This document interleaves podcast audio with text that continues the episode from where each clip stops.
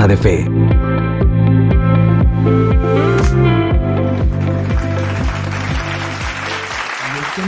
cuando nosotros empezamos a experimentar esa necesidad de, que nuestra manera de percibir, de discernir y de distinguir sea mudada y modificada y cambiada a lo que de alguna manera Dios ha previsto, planificado y trazado, mejora nuestras vidas.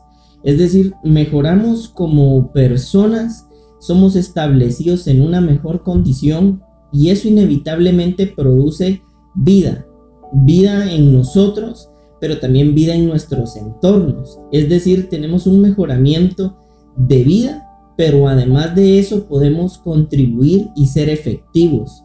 Es decir, la, idea de la palabra en nuestras vidas no solamente es mejorarnos, que eh, por supuesto es súper importante, sino además hacernos efectivos, es decir, ubicarnos en una condición que nos haga eh, operantes y de alguna manera producir entonces eh, efectivamente desarrollo y avance en el propósito de Dios.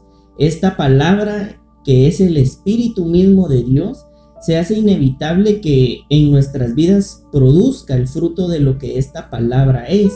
Es decir, lo que la palabra hace en nuestras vidas inevitablemente modifica nuestros corazones, modifica nuestros pensamientos, pero también modifica la forma en la que nos relacionamos.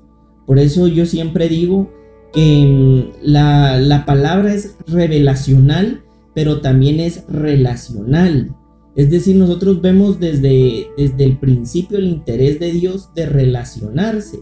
Nosotros vemos desde el Génesis que dice que el Espíritu de Dios se paseaba y la, el interés supremo del Espíritu de Dios al pasearse en el Edén junto con Adán era eh, comunicarse con él, era de alguna manera trasladarle eh, sus deseos, sus anhelos, transferirle y mantener esa relación con él.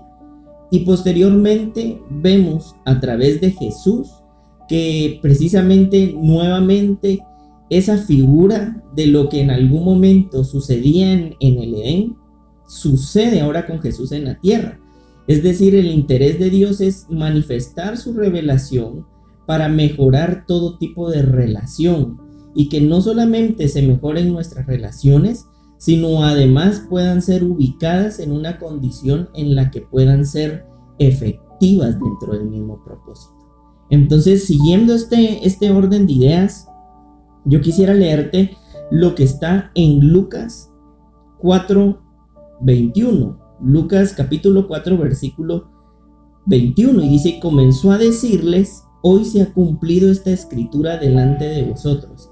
Es decir, em, tú cuando lees esto, el Señor Jesús está dando mucha certeza de, un acontecimiento importante en ese momento. Es decir, él, él no está diciendo, ojalá que se cumpla, espero que se vaya a cumplir, sino él estaba diciendo, todo lo que ustedes habían leído, conocido de mí, hoy se está cumpliendo. Es decir, esto nos estaba hablando de que Jesús en esta tierra venía con un objetivo muy claro y era mudarnos o cambiarnos de realidad. Pero para nosotros poder ser mudados y ser cambiados a, esta nueva vida que Él destinó, que Él de alguna manera trazó e inclusive nos predestinó, en otras palabras, no es un invento de, de, que a Dios de repente se le ocurrió ahorita escogerte o llamarte. Es decir, tú vienes escogido desde antes de la fundación del mundo. Tú vienes destinado desde antes de la fundación del mundo y eso produce en nosotros que se habilite en nuestras vidas otra forma de ver las cosas. Y por eso Jesús aquí estaba hablando de que parte de la escritura o la escritura que había sido escrita hasta ese tiempo se había cumplido. Es decir, se había cumplido un tiempo. En otras palabras, lo que Jesús estaba inaugurando en esta tierra era una nueva temporada. Y en esa nueva temporada y en ese nuevo tiempo venían nuevas y mejores cosas, nuevas y mejores condiciones. Y dentro de esas nuevas y mejores condiciones venía una nueva realidad. Es decir, para nosotros poder entrar de alguna manera al conocimiento de esta nueva vida, es necesario que nazcamos en esta nueva realidad. Al nosotros no nacer en esta realidad, nosotros vamos a estar viviendo bajo condiciones, situaciones que no están cumplidas, ¿verdad? O que ya se cumplieron, mejor dicho. Y que nosotros seguimos esperando el cumplimiento de ciertas cosas que, como dijo Jesús, se habían cumplido ya.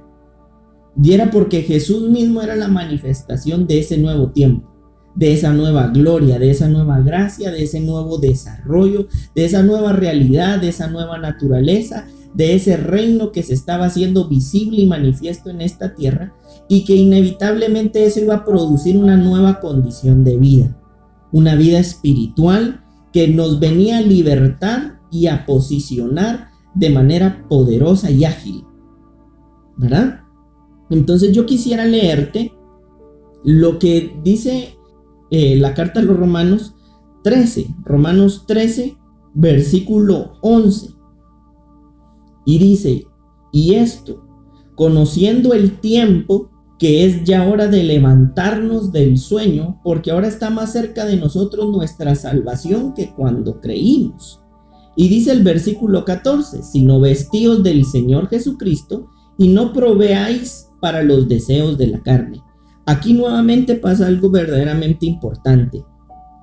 Y ese verdaderamente importante eh, sucede en el versículo 11, donde dice, ya es hora de levantarnos, pero antes dice, conociendo el tiempo.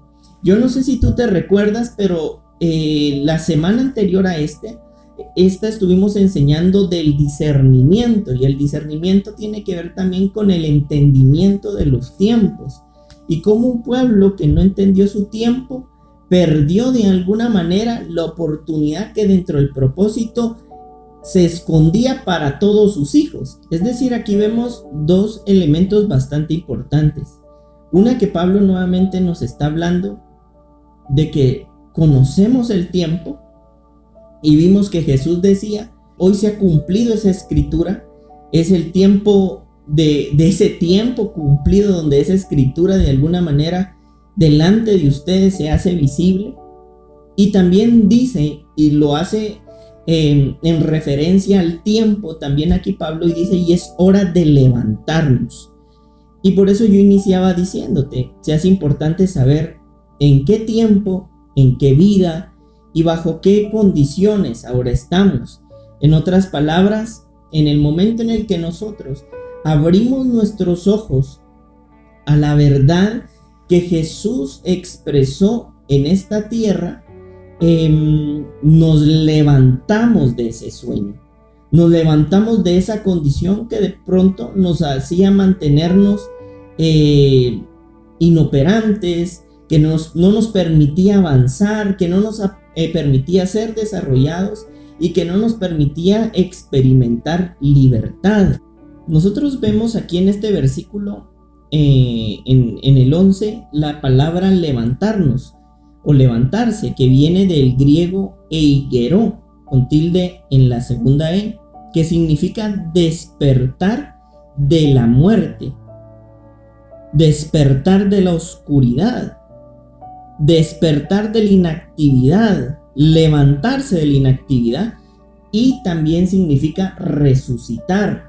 En otras palabras, eh, nosotros no vamos a poder experimentar la nueva condición de vida si nosotros no resucitamos a esta nueva condición, a esta vida.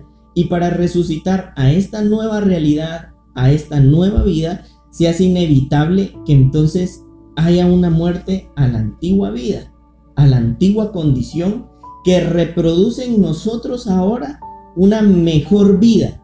Y por eso es que Pablo aquí estaba diciendo, y, y esto, conociendo que ya estamos en este tiempo, es hora de levantarnos de ese sueño. Es hora de resucitar de esa condición en donde hemos permanecido de pronto dormidos, esclavos, donde hemos permanecido presos de pronto de condiciones personales, mas no de la condición eterna que Dios ha destinado. Y por eso yo iniciaba diciéndote, es necesario que despertemos a esta realidad porque nos posiciona en una mejor condición de vida. Es decir, esto inevitable va a reproducir en nosotros una mejor forma de desarrollarnos, una mejor manera de percibir las cosas, una mejor manera de ser posicionados en la vida del Espíritu para que nosotros entonces podamos avanzar. En Job 12, versículo 22, dice lo siguiente, Él descubre las profundidades de las tinieblas y saca a luz la sombra de muerte. Es decir, en ocasiones nosotros no hemos despertado, no hemos resucitado a esta, a esta vida simple y sencillamente por las ideas que en nosotros tenemos. Porque a veces nuestras propias ideas son las que están llenas de oscuridad. Es decir, a veces la oscuridad nosotros no la, no la encontramos afuera, sino la encontramos adentro. Y por eso decía aquí Job, y saca a luz la sombra de muerte y descubre las profundidades de las tinieblas. Y hay una parte donde Job está reconociendo que esas tinieblas están en él. En otras palabras, nosotros requerimos llegar a esa claridad y a esa honestidad que, nos lleva a estar completamente sumergidos en, en esa oscuridad, en esa vida que a nosotros no nos permite despertar, que a nosotros no nos permite resucitar. Y por eso también hemos ido aprendiendo la importancia que, que, tiene el desaprender para poder construir ahora nuevas convicciones de vida. Es decir, nosotros a través de la vida de Jesús, cuando Él estaba en la tierra y dice, estas escrituras se cumplieron, es el tiempo cumplido. Y Pablo decía, nosotros sabemos que este es el tiempo y en este tiempo es hora de levantarnos, es hora de resucitar, es tiempo de salir de esa condición de muerte y salir de que, que esa oscuridad salga de nosotros para que entonces podamos avanzar. Hoy es un buen día y en esta temporada que inauguró Jesús en esta tierra es precisamente para eso, para que seamos establecidos en una mejor forma de percibir, en una mejor manera de discernir y en una mejor manera de distinguir y ser posicionados entonces en esa vida predestinada por Dios para que cada uno de nosotros podamos darla a conocer, pero antes de darla a conocer podamos entrar a esa experiencia que va sacando de nosotros esa oscuridad que no nos permite ver. En Mateo 5:13 dice, vosotros sois la sal de la tierra, pero si la sal se desvaneciere, ¿con qué será salada? No sirve más para nada, sino para ser echada afuera y hollada por los hombres.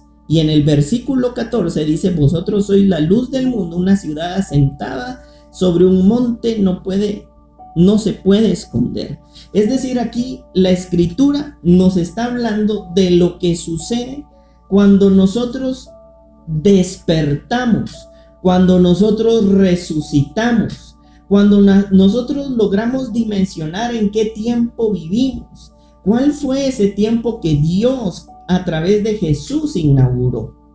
Y aquí nos dice, entonces somos establecidos en una condición que hace preservar las cosas, pero que también alumbra, alumbra sus entornos, alumbra las condiciones en las que se encuentra, alumbra las relaciones. Y la misma luz es Jesús, es decir, la misma palabra tiene esa condición de alumbrar. Es por eso que la palabra de Dios, en el momento en el que recibe, sana, edifica, liberta, bendice.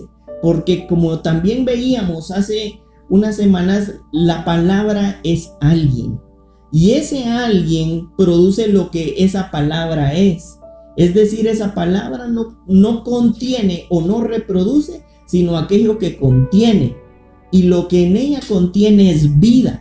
Lo que contiene en ella es esperanza. Lo que en ella se contiene es edificación. Lo que ella contiene es libertad. Lo que ella contiene es la capacidad de resucitar cualquier condición de muerte. Y por eso decía Pablo, es el tiempo de levantarnos. En otras palabras, es tiempo de resucitar.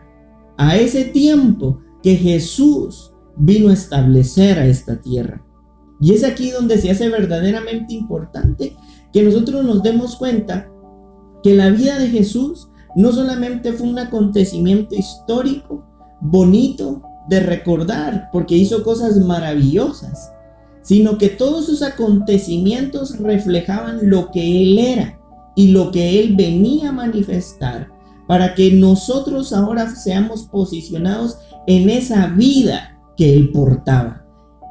Por eso es que hay un momento donde en las mismas escrituras Em, él decía, aún cosas mayores a las que yo he hecho ustedes harán. ¿Y por qué se refería a que íbamos a hacer cosas mayores a las que en él haríamos? Porque él sabía perfectamente que en el momento de su partida, en el tiempo que había marcado el Padre, él iba a impartir de ese mismo espíritu que él contenía. Y eso nosotros lo vemos inclusive desde el antiguo pacto, cuando a través del profeta Elías y el, y el profeta Eliseo, en su momento su discípulo, le pide el doble de la porción de lo que él contenía. Y esa doble porción le fue otorgada a Eliseo y es impresionante, pero precisamente el doble de milagros que Elías realizó, realizó, efectuó Eliseo. Y eso no es sino una figura de lo que Jesús representaba, pero también de lo que la iglesia a través de Eliseo representaba. Por eso es que Jesús dice, cosas aún mayores que las que yo hice, ustedes harán, porque ustedes estarán establecidos en un nuevo tiempo donde yo, Jesús, a través de su Espíritu, soy esparcido para comisionarlos aún a cosas más grandes y mayores a las que yo he hecho, porque el espíritu que en mí hay será ahora repartido en todos ustedes. Es decir, cobrar conciencia de que nosotros vivimos en ese tiempo en donde Jesús ya fue a través de su Espíritu Santo otorgado a sus hijos, nos comisiona pero nos otorga grandes privilegios, beneficios, pero también la gran responsabilidad de dar a conocer esa gracia y ese amor que hemos recibido en el Hijo de Dios. En 2 de Corintios 3:18 dice lo siguiente, por tanto nosotros todos mirando a cara descubierta como en un espejo la gloria del Señor, somos transformados de gloria en gloria en la misma imagen como por el Espíritu del Señor. Y en el versículo 17 dice, anterior a este, porque el Señor es el Espíritu y donde está el Espíritu del Señor, ahí hay libertad. Es decir, nosotros fuimos despojados de una condición en donde no podíamos ver, conocer, saber y experimentar la vida del Espíritu. Y esa era una de las grandes labores de Jesús en esta tierra. Ubicarnos en esa posición en donde pudiéramos ser libres pero que también pudiéramos llegar a ese momento de tener en nosotros el espíritu que nos liberta, pero también el espíritu que nos da a conocer todas las cosas. Es decir, que cuando Jesús vino a esta tierra y decía, el tiempo se ha cumplido y esta escritura delante de ustedes se ha realizado, tenía que ver con este nuevo establecimiento de su vida con este nuevo establecimiento de su libertad, con este nuevo establecimiento de su perspectiva, con este nuevo establecimiento de su realidad. ¿Y por qué? Porque era necesario que entonces ahora nosotros, a través de su espíritu, podamos resucitar y despertar para que entonces podamos, como dice este versículo, reflejar la gloria que hay de Dios en nuestras vidas. Por eso hoy una de mis oraciones es que todos los que hoy tienen la oportunidad de vernos podamos despertar a esta realidad de vida del Espíritu. Yo no sé bajo qué condiciones tú has vivido, qué cosas tú has escuchado que de pronto pareciera que te han detenido para que tú puedas hoy em, empezar a conocer esta vida en el Espíritu que nos permite entonces experimentar una mejor perspectiva, pero también tener una vivencia de la realidad que de alguna manera Jesús, el Padre a través de su Hijo, vino a darnos a conocer. Y parte importante de esto es discernir que estamos en ese tiempo en donde esa vida que Jesús manifestó empieza a ser repartida e impartida en nuestros corazones. Uno de los más grandes retos en este nuevo tiempo es adquirir esa nueva perspectiva.